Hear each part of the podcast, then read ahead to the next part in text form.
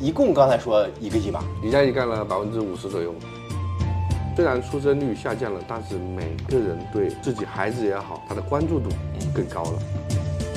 用了电动牙刷就不用再用普通牙刷的，感觉，就是吧？给你的给你的直观感觉是非常大的。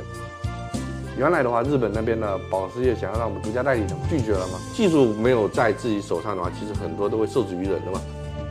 三十岁财富自由，你为什么还选择在这里打工？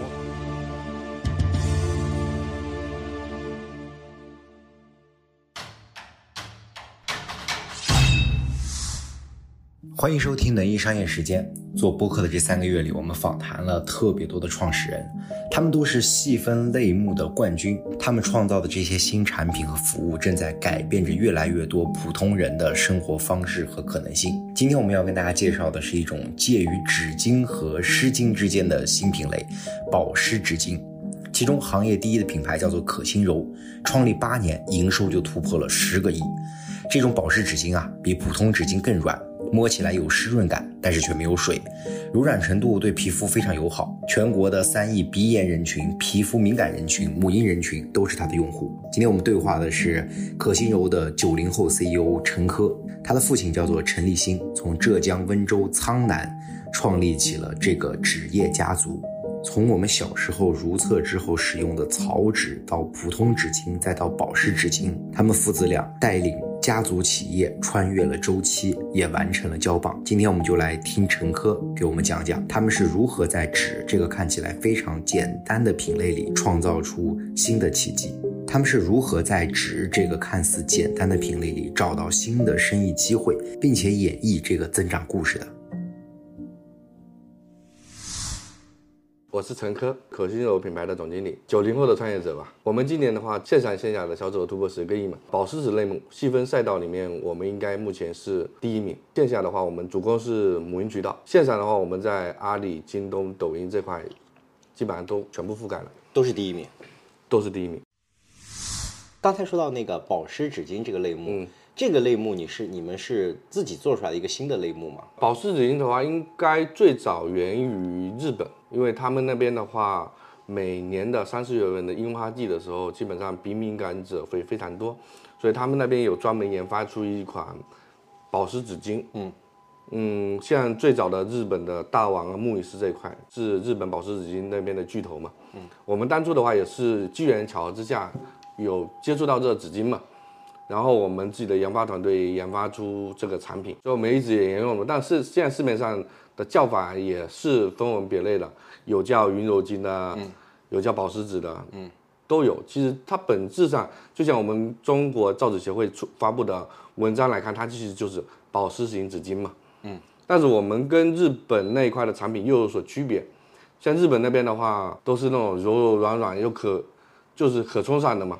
遇水就破的嘛，嗯，但是这个这个不符合我们中国人的用纸习惯，中国人都喜欢比较厚一点的，就遇水不易破的，嗯，所以我们也根据日本的那种产品的话，我们进行改进升级掉以后，更加适用于中国消费者使用的产品。二来的话，日本的产品的话，它的价格价位段太高了，原来的话一盒两百抽左右，两层两百抽的产品，它基本上单盒能卖到。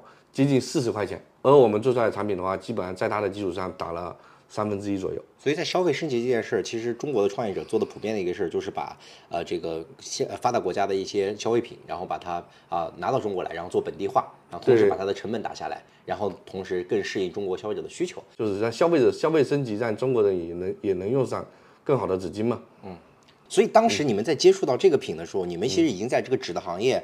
做了很多很长时间了，我们做了十几年了，已经做了十几年。所以其实你是一个家族创业的，对对对，是我们我们家族家族创业。你们是最早是温州人是吧？我们是温州人，在温州这个起家做第一次做生意，那时候你还很小，对吧？那时候很小，跟着父辈，然后你们去了福建。对吧？只在福建做了一段时间，又做回了，又做到了嘉兴，是吧？对。然后在嘉兴的时候，应该是做了很多，蛮多，也做了很多品牌，嗯，我们嘉兴的话，我们做过一家喜啊、蝶峰啊、净柔、家私猫这些牌子，基本上我都没听说过。对，但但其实他都是当时也有做品牌的思路，对吧？对，之前有做品牌的思路。当时那个时候能做到多大的规模啊？嗯，我们之前浦东只有，我们最高年份的时候应该做到接近七个亿左右。也也也挺大的那个时对，已候。经做到七个亿。那个时候主要是做线下吗？还是做？呃，主要做线下，然后基本上一六年开始的话，我是负责线下那一块的，我们保湿纸这一块市场的。嗯，保湿纸刚刚开始做入市场。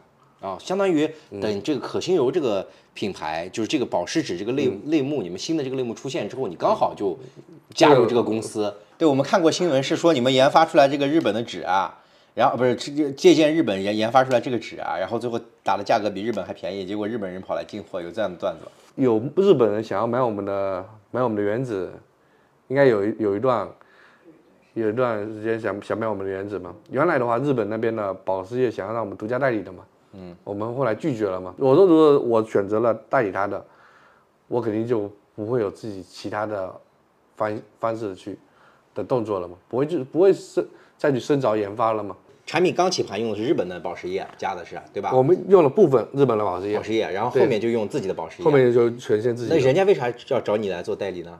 代理就是现在中国地区最最优价格咯。他们要用日本的保时液的话，就得从你这儿买吧？对，那现在是这样的。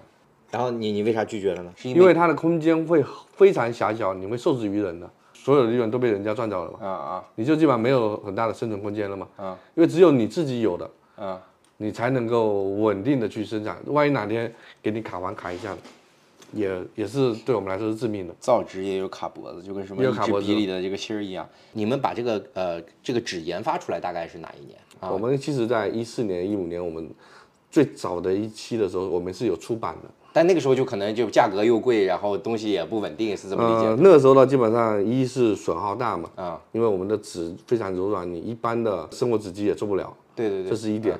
你说我们真正成熟的话，我们是一六一七年以后，明白啊。真正这个产品可以成熟推向市场一六一七年的时候啊，为什么我们在一选择在一六年去推出市场？前面的时候只是说，哦、消费者试用这这一阶段嘛，嗯，保持在这一阶段嘛，也是因为我们产品稳定了嘛。然后我们真正迈入到我们自己保湿纸另一个新的阶段的话，应该我们是在一九年左右。以后我们保湿液都自己自行调配了。啊。原来呢原来我我们是进口的保湿液，啊，进口的纸浆、进口的保湿液，进口纸浆，制作流程留在这里，然后但对是磨了很多对年。，因为如果说技术没有在自己手上的话，其实很多都会受制于人的嘛。嗯，类似于啊、呃日本的一些保湿液，如果卖到我们这边来的话，价格是非常昂贵的，嗯它是非常高的。嗯，但是我们如果解密一些配方，我们自己自行调制配方的话，可能会好一点。保湿液的话是通过成分调试嘛，试了好多年，不断调，不断调，不断的调，不断的调，中间浪费的也非常多。然后我们正好是自有车间又有，嗯，我们自己有原子又有，我想要怎么调，我转变的是非常快的嘛。那你说可口可乐的配方这么多年都没被调出来，那并不一定是没人没被人调出来啊。我们现在可以很理直气壮跟消费者说，我们是闭环的，因为我们的所有东西都自己的。木浆 是我们自己的，我的保湿液里面的甘油，加上我们现在后加工生产原子这一块全是自己弄的。嗯可能很多呃听众啊，很多朋友们他不太了解这个保湿纸巾是什么。网上有个人说法，就是说它介于这个纸巾和湿巾之间，摸起来有点湿的感觉，但它实际上是干的也可以这么理解。啊。嗯，湿巾的话，它本身添加的产品的话是是液液态的嘛，嗯，但是我们我们基本上把它做到干的那种状态了嘛，明白。所以其实摸起来还是干的嘛，但是摸摸起来干的但是花花的感觉。所以你刚才说日本它是当时樱花季一些鼻敏感人群，那现在在用保湿纸巾的是什么人群？因为我知道这个可心柔是因为我有了孩子之后，孩子会比较觉得呃皮肤非常嫩，需要需要保护，所以我们就买了这个东西。对，我们保湿纸巾主要两大人群，一个是我们的儿童、婴幼儿以及敏感肌鼻炎啊人群。哎，你觉得这两年为什么就是这个一下子就是这么多人在在在用这个东西？你说也没有说呃婴儿潮啊，也没有说什么，就是大家这个消费者教育被教育到了吗？嗯，我觉得有几个方面吧，一个是现在虽然出生率下降了，但是每个人对自己孩子也好，他的关注度嗯更高了。孩子我就想给他用好的嘛。对。然后第二的话，可能我们中，就是现在我们还有另外人群，可能对自己皮肤要求比较高的人群，他可能会用到这个产品。因为我也是这两年才知道这个可心柔的啊，嗯听起来它并不是一个非常大的赛道，但是你刚刚说做到了十亿的规模，而且我看到在这个天猫双十一的最后的这个榜单当中，已经排到了整个家青的第四名。所以这整个这个在这个巨头林立当中挤到这个位置，用几年时间还是很不容易的。所以其实当时接触到这个之后，就天生觉得这个东西不一样，可以这么理解。嗯，两有两点，一个是这产品不一样，第二的话是生活用纸的竞争太激烈了。啊，这个产品和普通纸的这个毛利大概是怎么一个怎么一个水平？普通纸亏钱，就是它随我的大行情情况下影响是非常大的嘛。除了一些嗯巨头，可能它会比较稳定，因为它可能定制的啊木浆也好啊，它的东西啊，它安排的期货会很多嘛。嗯，就是我可能我把我今年的一点的都定定掉了嘛。嗯嗯。所以我我受市场的波动会很小嘛，不那么大嘛。啊。但是如果说一些零散的商家的话，他是需要不定期的去买一点的。啊。我可能三每一个月、两个月、三个月的嘛。啊。这样我的价格就拿不到很好的价格优势嘛。啊。然后二来的话。就像超头品牌的话，他们头部品牌它有它的定价权，嗯，它的价格选择好以后，你只能往下降是吧？它是十块钱，我们只能卖八块嘛，啊啊，那我们的利润空间完全就不一样了嘛，啊，二线、三线的一些普通纸品牌的话，它最多只是打价格战嘛，嗯，它没有它自己的一个品牌力，没有它的产品力嘛。原来就是富阳不是有好多造纸企业嘛，然后后来国家觉得污染嘛，对吧？然后就是污水共治，不是把他们都治治跑了嘛？嗯，都治到江西去了嘛？造纸行业高污染嘛，它一直是在被行业中是一直被诋毁的啊，就是一直被贬低的那种嘛。就就在，就是就像银行端口一样，就五大退出行业之一就是造纸行业。嗯，就我们我们前几年，呃，在生意最困难的时候，我们需要融资的时候，银行就是你们这是被受限。受限制企业，我我不会给你哦，我不愿意给你钱。银行列了五大退出行业，就是这这这可能就未来要被淘汰掉的嘛啊啊！就可能政府这一块也好啊，不会大力扶持的产业嘛。嗯。但其实很多都被深度误解掉了。造纸行业怎么样才能造成很大的污染呢？嗯。无非就是深度漂白。我们现在正常的排水量，包括我们的 COD 这块都是符合国家标准的。嗯。真真正正如果说有高排放的那些的话，涉及到更早的一些，所以以前草纸都是这么做，是不是啊？是的。就是草纸是特别漂白特别多的，对不对？草纸漂白多，然后拿一些不正规的一些木浆来做的纸也是有问题的，需要漂白的。之前不是央视还曝光了那个，你看过吧？竹纸巾复合吗？那是什么个操作？呃，我可能说受一些废纸进来掺进去，就叫复合纸嘛。这种纸的话脱墨会非常厉害嘛。啊。就你用着用着用着，它可能碎屑就会容易掉出来的那种。啊。那种纸你千万不要用，因为它里面的原材料。是不正经的嘛？为啥要收什么废纸巾来做这个？这个会成成本吗？我怎么感觉这个东西便宜啊？我这个的原原纸的话，我要要做出来要一万多一吨，它那个做出来只要三千多一吨，你选择哪个？废纸收过来的话，它的化工用料就非常多了，嗯，所以它污染排放非常多。明白。所以现在这废纸的合理的处理，要么回抄嘛，回抄你回抄进去就是炒冷饭嘛，啊，但炒冷饭的话，肯定对我的原纸有影响的，影响对啊，肯定会有影响的，就是现在。但也有些人回回收过去做不一样的纸巾嘛。嗯，你像像我们的餐馆，包括我们的一些小摊小贩的一些餐点，他们也有用纸需求啊。嗯，他们不可能用很好的纸嘛。嗯，所以很多会涉及到那一块嘛。纸是怎么做出来的？咱们就先说普通纸，它这个流程你给大家科普一下。呃，普通纸的话，它基本上嗯分为像我从我们的角度来看嘛，嗯，我们的普通纸的话，我们是进了原生的木浆浆板。嗯，浆板的话，我们通过碎浆机把它碎掉。这个浆板是一般是从哪里进的？短尖的话，我们是印尼。印尼啊。对，然后长尖的话，我们基本上是在加拿大啊这这些地方。那个东西就是，我可以把它理解为木头，是这个意思是吗？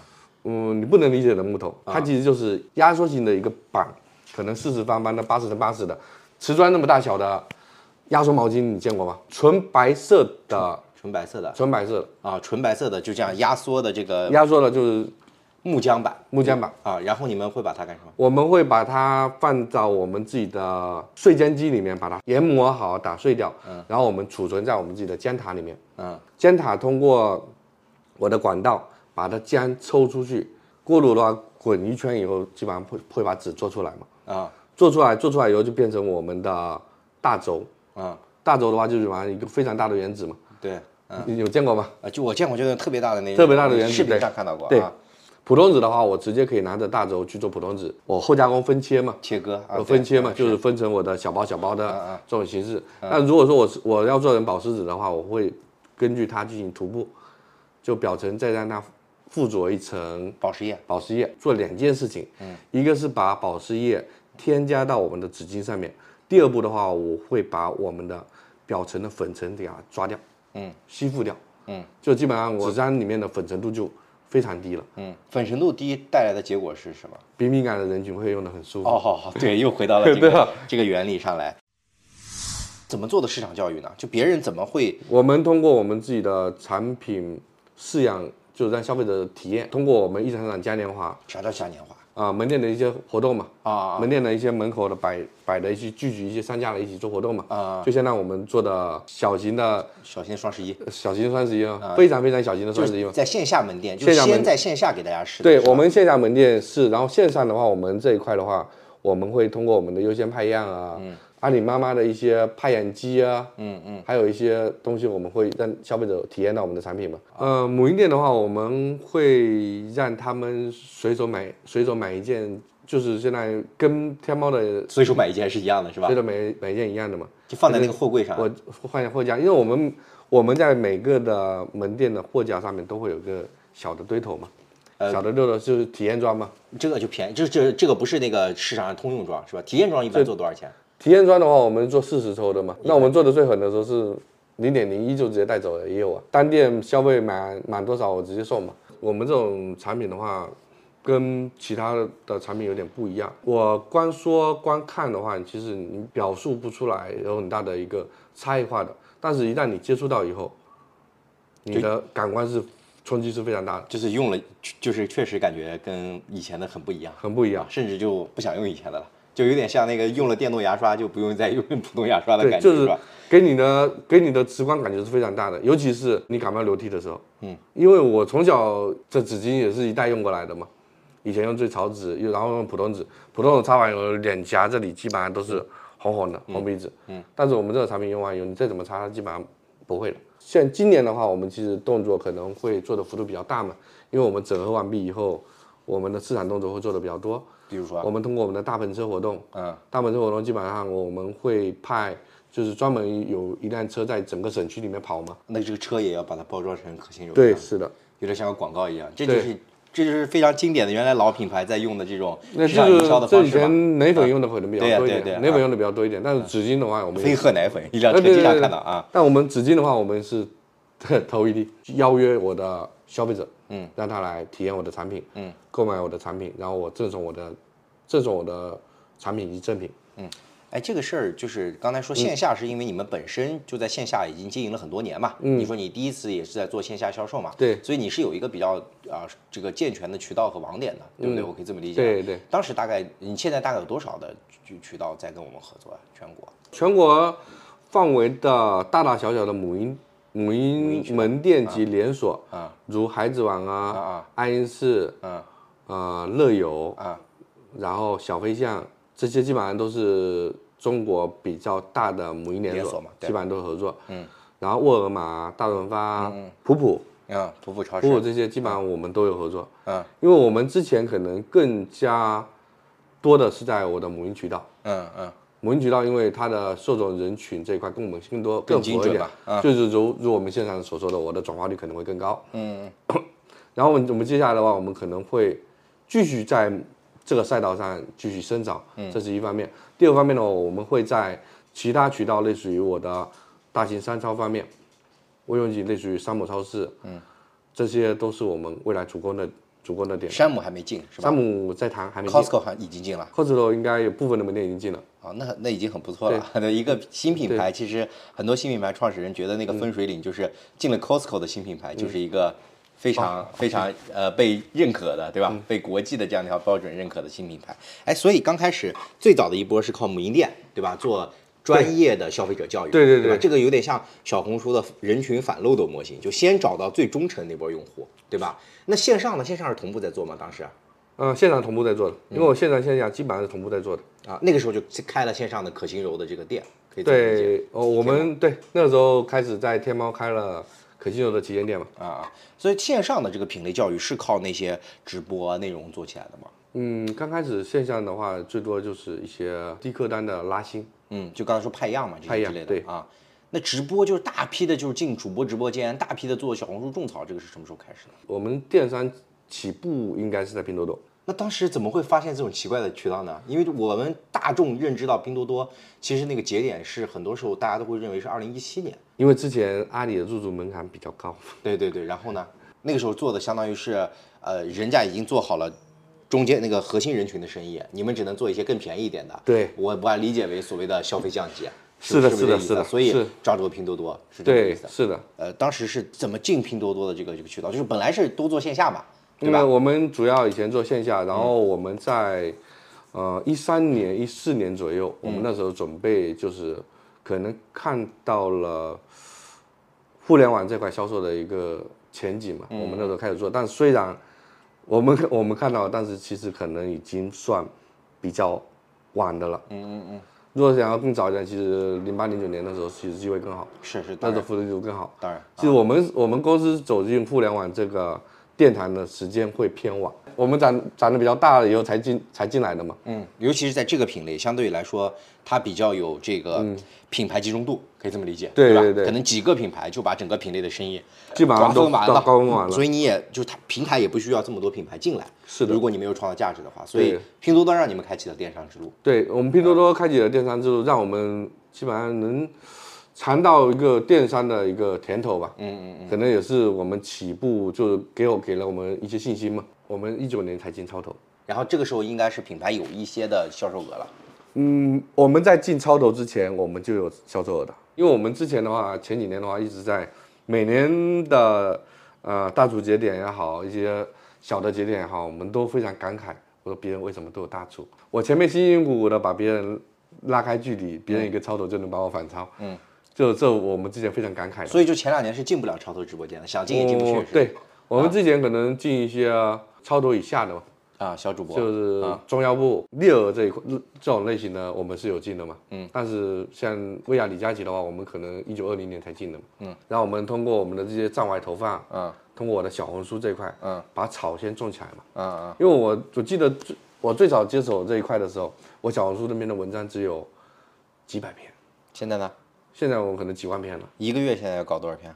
一个月的话，我们基本上现在双十一的话，我们投放投入了接近三百万左右的一个费用，三百万的种草费用。种种草费用。双十一期间，之前我们累计累计累计不持续不断也做嘛，因为我们永远相信的话，你做的这些沉淀的话，永远是能得到回报的。对，因为小红书的整个模型的内容生命周期比较长，它对可搜索性也比较强，对啊，所以品牌一般会关注笔记量这个核心，对吧？啊，但短期内可能我不能看到很明显的效果，嗯，但长期的话肯定很效有很大的效果的，嗯。我们最早播超投的话，应该我记得没记错的话，应该是二二零年七月二十二号是第一场嘛，你印象很深，说明卖的很好。嗯，当天那一场并不是卖的很好，啊，可能那个时候你的品牌没有特别多人知道，没准备好，啊啊，可能没准备好，我们机制设定上一些东西可能没准备好，也是第一场第一场上去嘛。然后第一场的话，我们那时候其实就卖了一百多万，对我们来说也是第一次尝试嘛。嗯。然后后面的话，我们上去基本上每一场定量两百多万，都基本上两三百万，两三百万。哎，所以第一次在线上卖爆是什么样的一个时刻？呃你现在让我感觉卖爆我没有那种很直观的感觉了，因为当时嘛，就像打个比方，就像我们当初双十一我我们第一年的时候可能做一百多万，嗯，我们那时候就很开心。那当然。我感觉已经卖爆了。啊对对对。第一年的双十一我们卖一百多万，第二年双十一我们卖了五百多万，嗯。第三年我们双十一卖了一千一千万出头一点，嗯。一千万出头，嗯。然后第四个双十一我卖了两千四百多万，嗯，那个两千四百万我记得蛮清楚的，我说阿里是两千六百多亿，我们是两千四百多万，我说这就也差不多嘛，就差一点点。二零年，20然后二一年我们就我们已经迈进四千万的大关了，啊了二二年我们基本上到了六千七百万，然后今年我们破亿了，啊，今双十一破亿了，今年双十一破亿了。啊啊，所以这个成长是非常快的。，对那如果给我感，因为我每年基本上都是翻番增长嘛。所以我们在想，就是这个翻番的过程中，到底做对了什么？你觉得？就是那个最呃，关键我觉得？最对的是我们选对了赛道，嗯选对了人群，嗯，我们就专攻这块的人群，这是非常重要的。嗯，因为我们在一九年以后，我们基本上我的保时纸，我的线上已经超过我的线下了。今年双十一给我的最最大的感触是断货。按照我们我往年的嗯往年的习惯也好，往年的经验也好，我第一波双十一结束以后，我我就能够比较轻松的知道我下一波要怎么样的。嗯，但是这一次的话，线下的货也出不去嘛，也对不起我的，对不起我们的兄弟姐妹们。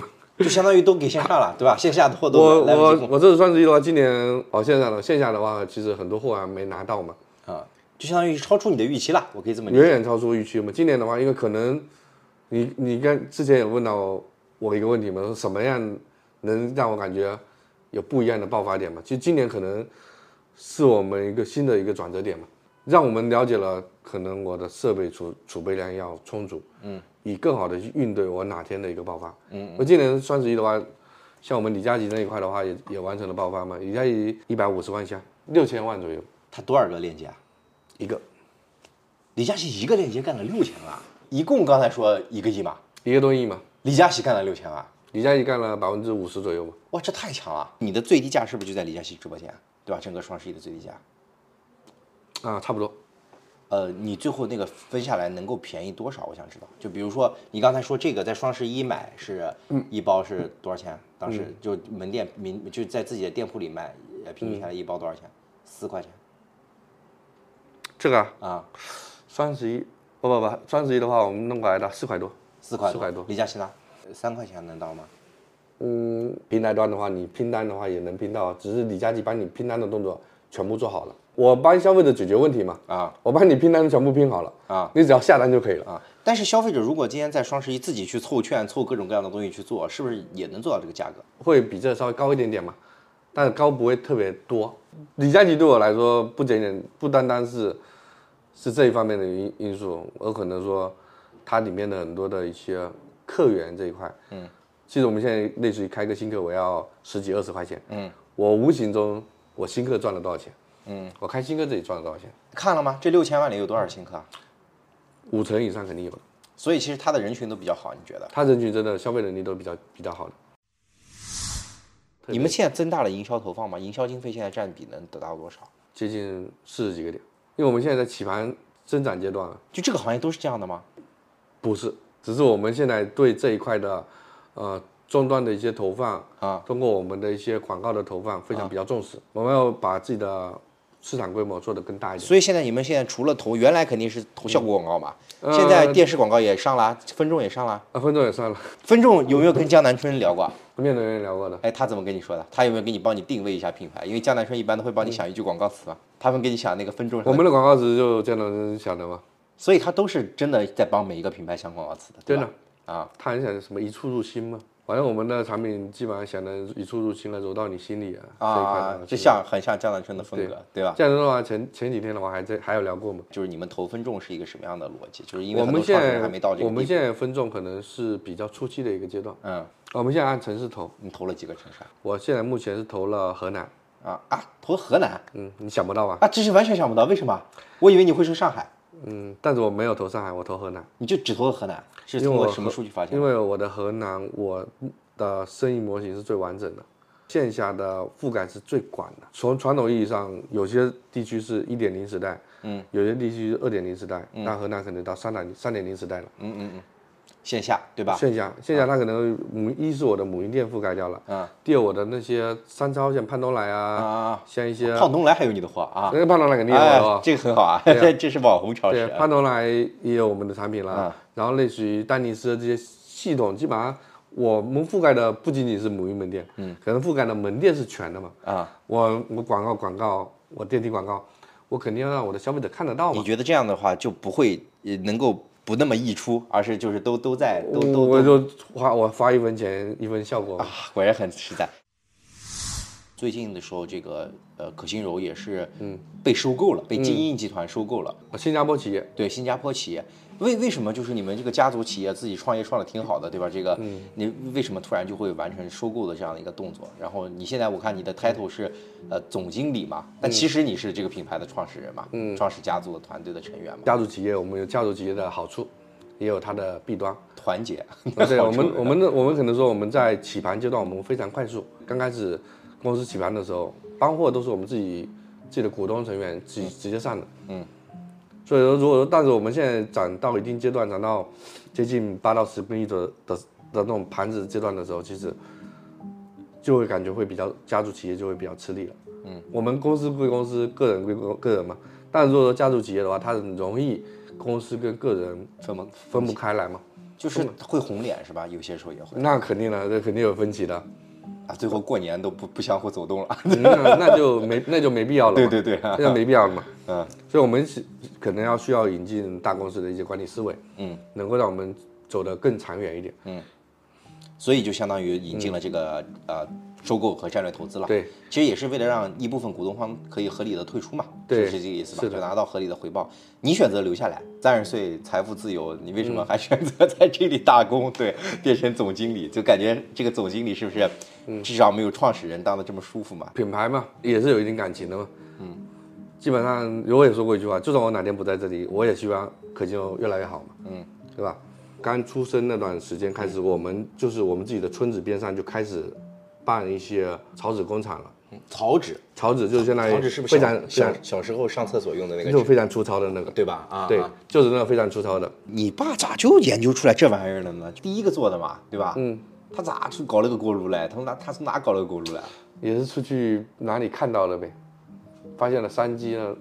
然后因为我爸我爸以前是是政府单位的嘛，店里的公务员，就是事业单位也可以事业单位对，直接下海了嘛，所以这温州人这个搞钱这意识太强烈了，对吧？都吃吃不饱饭，那公务员能吃不饱饭呐？没地嘛，啊啊，也没地，就是没有地嘛，就没地嘛啊七山两水一分田嘛，对吧？啊对对对对吧？只有一分田，对吧？所以你咋耕呢？对吧？大家都是都在山脱贫嘛，都在山上嘛。所以想办法就造纸。那我们出来就找我们温州人都是被赶出来的一群人嘛。嗯嗯然后我们在两千年左右，嗯，我们开始转型，嗯，转型到我们的生活用纸领域，嗯，就是做普通纸嘛。南洋之星这一块可能是在我们福建的时候，嗯，办厂的。后面的话，我们转战到嘉善，以前做普通纸的话，它的半径范围是有限的嘛，可能五百到八百公里左右。嗯，如果超出这个半径范围的话，基本上是没钱赚的嘛。物流成本就都物流成本就非常高了嘛。嗯，呃，也是因为这个原因，让我们转至宝石纸，因为普通纸生存空间太小了。嗯，上面的高楼林立，像斯达佳，像那些比较那个好一点的品牌，基本上占了，已经非常成熟了。哎，你是哪一年就是开始就真正加入到生意这件事儿，就不再上学了？嗯生意的基本上我到公司应该是一五年，也就是说那个时候你大概大学毕业，嗯，大学毕业我基本上就回公司了，就相当于毕业了就加入家族企业了。对，毕业就回来了。哎，当时你你就是就很明确嘛，就是这件事情，就是说，上完学以后就一定要呃来家里工作，因为很多人他是不愿意在家里工作的，而且造纸这个行业一听就很枯燥。嗯，我还是蛮明确的，因为我从小在纸堆里面长大的嘛，所以我对纸也有不一样的感情嘛。啊，因为我从小的话，我们做生活用纸的话，我从小就就在纸堆里面玩大的嘛。啊其实对纸这块的话，还是比较有感情一点的。啊！哎，那所以你大学学了什么？我大学学的是工商管理，学的工厂管理啊？工工商管理。学完了就就直接就对，就基本。上大学毕业以后，基本上就回公司了。一一五年啊，嗯，一五年左右。那那个时候你是上来就做电商吗？还是你还嗯，没有，我上来的话，我基本上先我是接触过财务，接触过销售。啊啊？因为你学工商管理，所以让你去做财务财务销售，我我基本上现在除了工厂的车间没干过，啊。其他都干过。小时候做过生意吗？小时候倒是没做过生意，啊，但是我耳目耳濡目染嘛。小时候基本上我们家窗户一打开就不见天日嘛，打开就是锅炉，它温度很高啊，你没有一你没有一百一百多度两百度，你怎么把纸烘干啊？你将来想把它做到一个多大的一个盘子？百亿的盘子，就很坚定嘛？这件事情？对，为什么就突然能说出百亿这个话题？嗯有什么对标吗？谁是百亿？百亿的盘子的话，基本上是四大家的规模，我们想成为中国的第五家嘛。我们一直在想，我们哪一天会迎来迎来一个爆发？因为所有的沉淀到一定量级的时候，会迎来爆发。而我们在我们看我们自己的市场规模也好看我们市场前景也好，其实我们的空间还是非常大的。国外的这一块高端生活用纸的比例比中国高多了，人家能到百分之十、百分之二十。就纸里的百分之十到二十是高端用纸啊，高端用纸那我们呢？我们可能就不到百分之五。像中国鼻炎患者的话，至少有三个亿，你们现在卖给过多少人啊？才几千万啊。你有没有想过自己多少岁的时候能把它做百亿？呃，目前比较清晰的，可能说我们未来的两到三年左右，我可能会做到三十亿左右的一个啊规模。啊，白银的话，我估计要到三零年后，四十岁，对，估计要四十岁。嗯，算是四十岁的时候，咱们可以再约一次采访。嗯，啊，就是百亿老板啊。跟陈科聊的这一个多小时时间，其实蛮有收获的。一个创二代，财富自由了，还坚持在岗位上，其实也是想把一个品牌真正的做好，也是想把父亲传承的担子接下去。其实，在二零一五年，陈科刚刚大学毕业的时候，他的父亲就因病离世了。那个时候，他开始和叔叔一起操持家里的生意。随着更多国际大牌子进入，他们这个三线品牌的纸巾真是越来越难做，利润也非常微薄，天猫都入驻不进去。他们加入了拼多多，开始低价走量，也出场线上的生意。但是他们还是决定啊，要做一个更有价值的产品。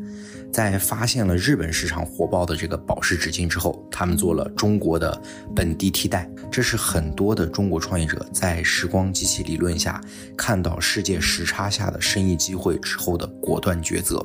他们花了几年时间突破了制造工艺和宝石业的技术难题，把价格打下去，产品也才最终成熟。然后呢，他们开始规模化，在全国，他们率先做的是利用原来的线下母婴渠道。开始进行派样，因为好的产品一定是被用过之后，才能有不断的复购和新质的种草。但是他们也快速开始了对线上生意的适应，比如说在超级头部主播的直播间，在小红书种草，在分众传媒做广告。在引入了战略投资和大股东之后，可心柔的打法也变得更加的激进。陈哥说，他们愿意拿出营收的百分之四十作为营销经费进行投放，这就是品类第一的激进策略。定位之父特劳特说，成为第一是进入用户心智最好的方式，而保持住第一就是让自己的品牌不断的出现在消费者的面前。我问陈科，消费升级的人群真的有这么多吗？陈哥说：“中国光鼻炎人群就有三亿，而他们现在也只卖了几千万人，所以还有太大的空间。从另外一个维度讲，日本的高端纸巾销售占比有百分之二十以上，中国的市场还在百分之五以内，前景非常广阔。”陈哥说自己在纸堆里长大，也就想专注做好这一件事儿。他想做一家百亿公司，在行业四大巨头清风、维达、舒洁、心相印之后，成为第五个纸业的国民品牌。而更让我动容的是。他讲述他父亲在那个年代，从村子外带回第一台锅炉，开始造纸，带动整个村子的产业聚集的时候，这其实才是可心柔这个品牌梦开始的地方。所以，什么是企业家精神？张维迎教授说，不是给定条件求解，而是改变约束条件，把大部分人认为不可能的事儿做成。这些在细分品类上崛起的新生力量背后。其实就是这股劲儿，也是我们每一个想成为未来黑马的人需要练就的强大内心。